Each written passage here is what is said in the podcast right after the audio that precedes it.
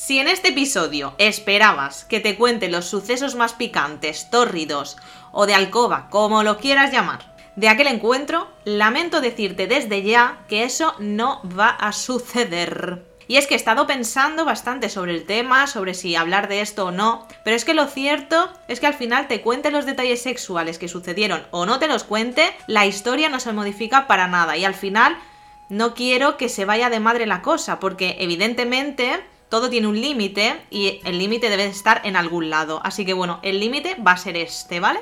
Eso sí, lo que te puedo contar es que desde el momento en el que llegué yo a la habitación y aquel hombre con esa espalda me agarró y yo sentí sus brazos sobre mí, ya no solamente se me encendió uno de los botones, todo mi cuerpo despertó del letargo. Cada movimiento, cada gesto, cada roce, literalmente fue brutal. Si lo sobrenatural existe, te aseguro que ahí había magia. Para cenar, decidimos salir fuera del hotel y hasta el restaurante, por primera vez desde que nos habíamos conocido, me dio la mano. Dios mío. Yo no sé por qué, pero ese gesto, que en el mundo occidental puede parecer literalmente insignificante, teniendo en cuenta que ahí la gente, evidentemente, es que ni se da ni dos besos, ni un apretón de manos al saludarse, para mí fue todo un acontecimiento.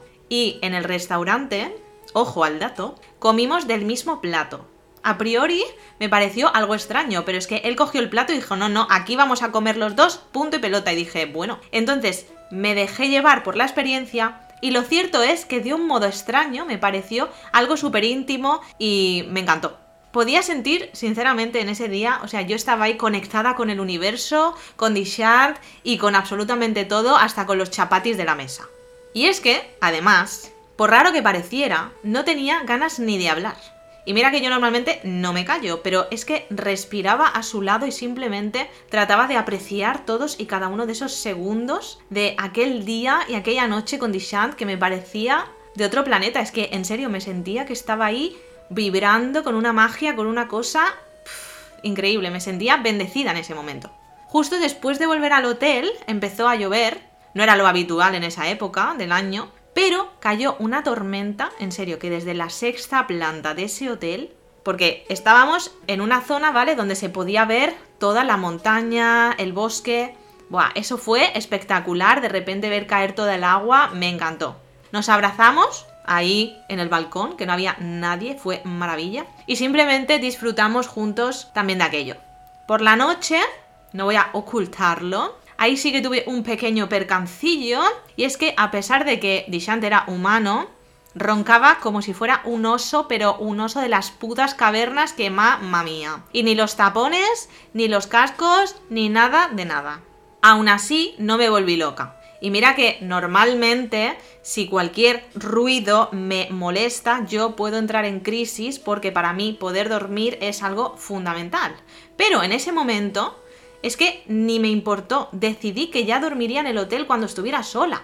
Es que no le di ningún tiempo de importancia. En aquel momento, para mí, lo importante era que desde hacía siete años yo no me sentía conectada absolutamente a nadie. Y en ese momento estaba vibrando ahí con Dishant y simplemente quería disfrutar de la experiencia. Sin embargo, evidentemente, como no podía dormir, mi cabeza neurótica empezó a darles vueltas a lo que estaba sucediendo en ese momento, ¿no? Y me entró miedo. Y a pesar de tener ganas de abrazarle en ese momento, yo me contuve intentando no dar rienda suelta a mis sentimientos desde ese momento en adelante, ¿no? Yo quería protegerme, pero evidentemente era totalmente absurdo porque ya era demasiado tarde.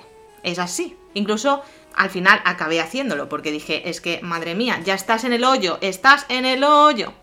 Por la mañana nos levantamos bastante pronto, tanto Dishan como yo normalmente nos solíamos levantar sobre las 6. Él porque tenía entreno a esa hora y yo porque mm, literal es que soy una persona súper diurna, es que no lo puedo evitar, no necesito alarma, me levanto a las 6 como una gallina. Así que a las 6 de la mañana volvimos a salir al balcón y vimos el amanecer. Yo Evidentemente, muy dada a las emociones y a no poder controlarme, me puse a llorar, sí, lo admito, se me cayeron un par de lagrimitas, porque estaba súper contenta de volver a sentir de nuevo. Pero claro, me daba rabia y coraje pues también saber que eso tenía como una fecha de caducidad, que aquello iba a terminar. Y además en muy pocos días. Evidentemente, a pesar de lo que él decía, porque su discurso no era que eso iba a terminar, ¿no? Pero yo pensaba, a ver, esto es caduco. Y también esto me lo ha dicho antes de estar aquí y pasar la noche. Entonces, él ahora ha tenido lo que quería. Que, vale, lo ha negado una y mil veces, pero al final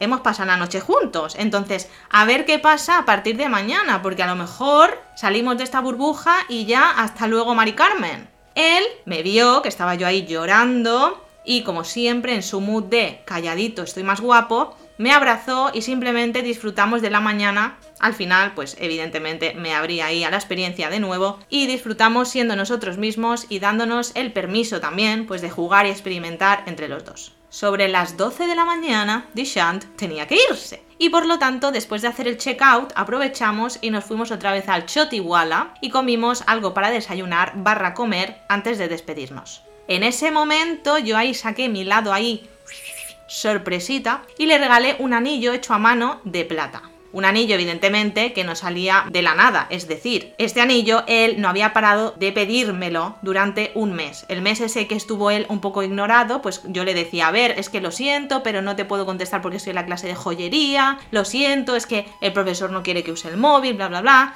Evidentemente le decía buenos días, pero pasaba de él, ¿no? En ese momento. Bueno, entonces en ese punto él me dijo, ah, pues me podrías hacer algo. Y entre una broma y otra broma, pues yo le dije que sí. Evidentemente, el hecho de que yo le dijera que sí no implicaba que yo tuviera que hacerlo. Es más, sé que él se pensaba que yo estaba de cachondeo. Pero lo que él no sabía es que para mí, cuando hago una promesa, pues la cumplo. Y además que me encanta dar sorpresas. Así que al final me puse a hacer el anillo y como no sabía si nos volveríamos a ver, pues dije, mira, pues voy a aprovechar y se lo voy a dar y vamos a hacer aquí pues un momento de despedida pero guay.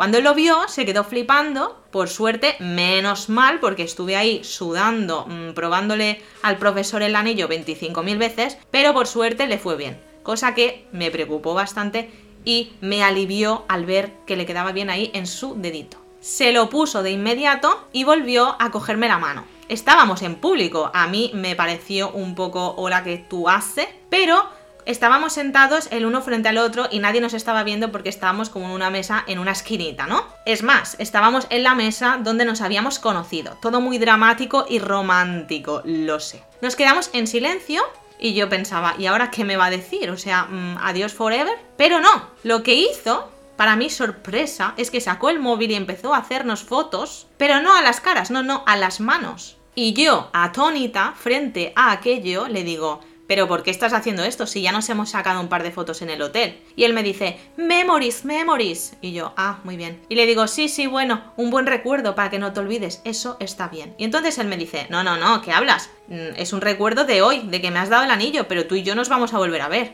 Y yo ahí callada en plan, sí, sí, sí, claro. Y entonces me dice, ah, que no lo sientes.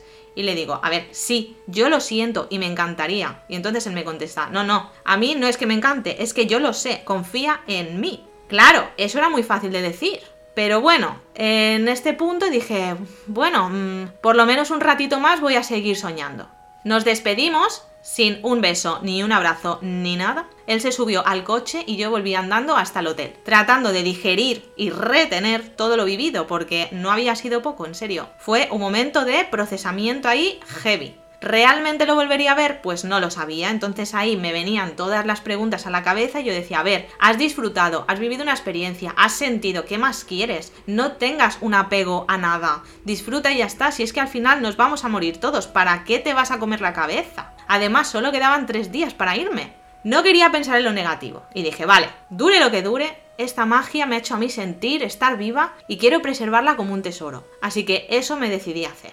Pasados 15 minutos, justo después de cruzar Ramjula, mi móvil sonó. Y era Dishant y dije, hola. Y entonces pensé, a ver, tal vez se ha dejado algo en el hotel, quiere que vaya a buscarlo o qué pasa. Digo, porque realmente no era habitual que me llamara sin escribirme un mensaje antes de puedo llamarte. Entonces digo, uy, qué raro, porque la verdad que para este tipo de cosas era súper polite. Pero bueno, dije, vale, voy a responder a ver qué ha pasado. Le digo, sí, ¿qué pasa? ¿Qué pasó, bebé? Y entonces me dice, pues nada, que ya te echo de menos. Y en ese momento lo vi claro. Aquello no había hecho más que empezar.